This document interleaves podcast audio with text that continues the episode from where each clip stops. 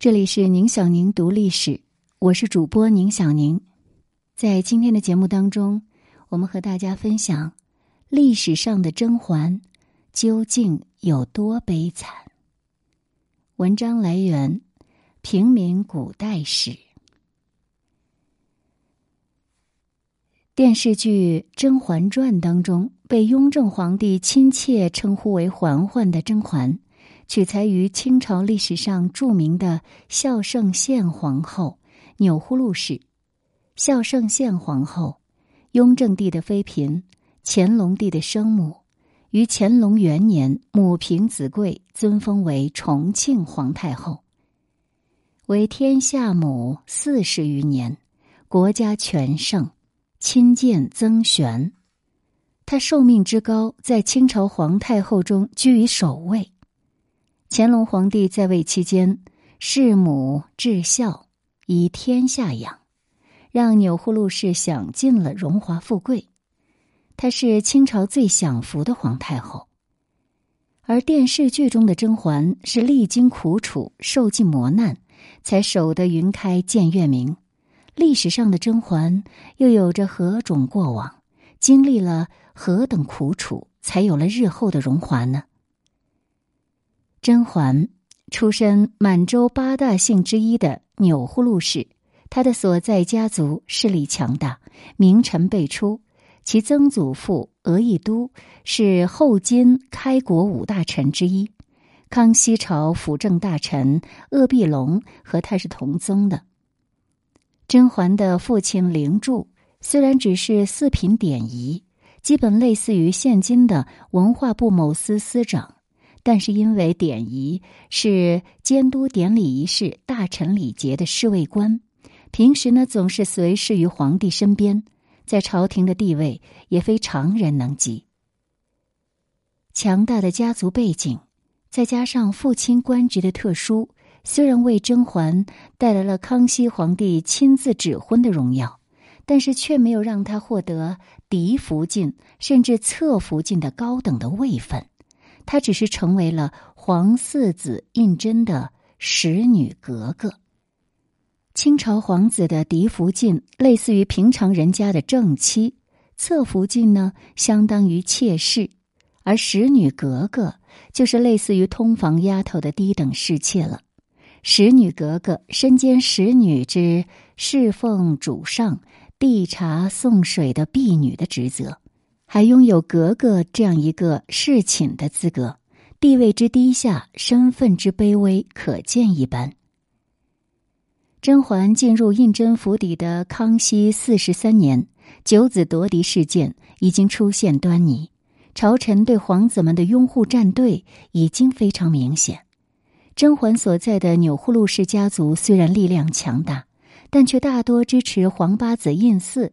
和皇四子胤禛并没有过多的联系，再加上历史上的甄嬛相貌平平，并没有特殊的才能，以至于她自入府的时候开始就一直被冷落，直到康熙四十九年一次偶然的机会。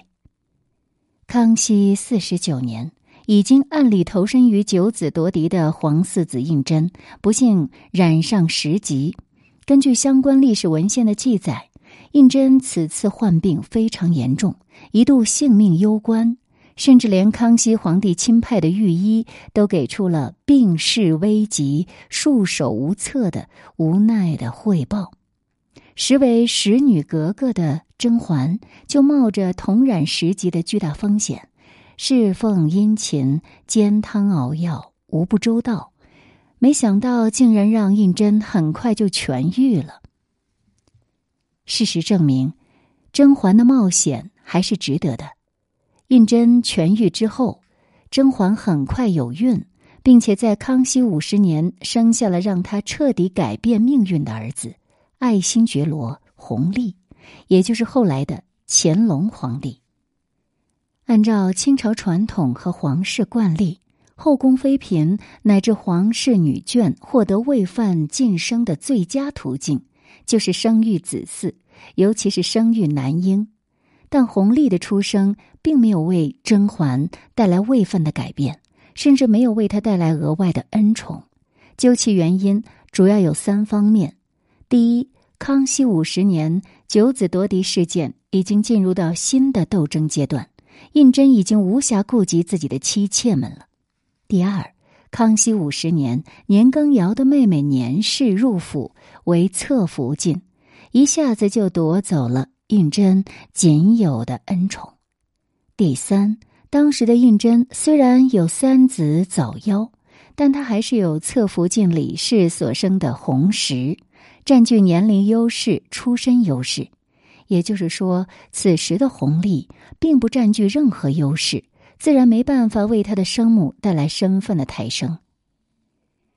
自康熙四十三年到康熙六十一年的十八年间，甄嬛一直在默默的付出，还为胤禛生育一子，却始终没有赢得胤禛的恩宠。更没有获得位分的提升，各种苦楚恐怕只有甄嬛才能体会。康熙朝末期，随着皇长子胤禔、皇太子胤禛、皇三子胤祉和皇八子胤祀的接连出局，九子夺嫡事件。已经成为皇四子胤禛和皇十四子胤禔这一对异母同胞之间的对决。康熙六十年十月，康熙皇帝面授西北战略为由，紧急召回了时任大将军王的皇十四子胤禔。这在天下臣民看来，无疑是康熙皇帝打算传位于胤禔的具体表现。一直在暗里夺嫡，一直自诩为天下第一贤人的皇四子胤禛，就在夺嫡快要失败的关键时刻，打出了自己的关键牌，恭请康熙皇帝幸王元进宴。康熙六十一年三月初四，皇四子胤禛恭请康熙皇帝驾临圆明园，共赴家宴。席间，皇四子胤禛将已经十二岁的弘历引荐给了康熙皇帝。《清实录》《高宗实录》对于这次见面呢，有这样的详细记载：康熙壬寅年十二，指夜圣祖于圆明园之漏月开云，见及惊爱，命宫中养育。此时的弘历早已经不是那个出身卑微、毫无存在感的庶出儿子，而是一位龙准其身、发音千红、举步越重、归度辉远，已经出具让皇四子胤禛倍感骄傲、笃定康熙皇帝会见及敬爱的帝王模样了。康熙六十一年三月初时。皇四子胤禛再次恭请康熙皇帝驾临圆明园，这一次康熙皇帝就主动提出要见一见弘历的生母。《清实录》《高宗实录》对此呢也是有着明确记载的。圣祖幸元中进善，特命孝敬献皇后率孝圣献皇后问安拜进，天言喜意，连称有福之人。康熙皇帝对甄嬛的评价只有四个字：有福之人。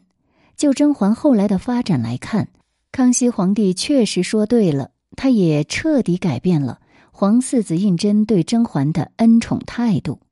按照清朝惯例，皇帝前抵时的侧福晋才会被册封为贵妃或者妃。而这个时候，只是使女格格的甄嬛，却在雍正元年直接被册封为熹妃，甄嬛就正式迎来了自己的享福人生了。只是这一切并不是因为自己十八年默默无闻的付出，而只是因为康熙皇帝的一句话。这样的结果，恐怕连甄嬛自己也倍感凄凉和惋惜吧。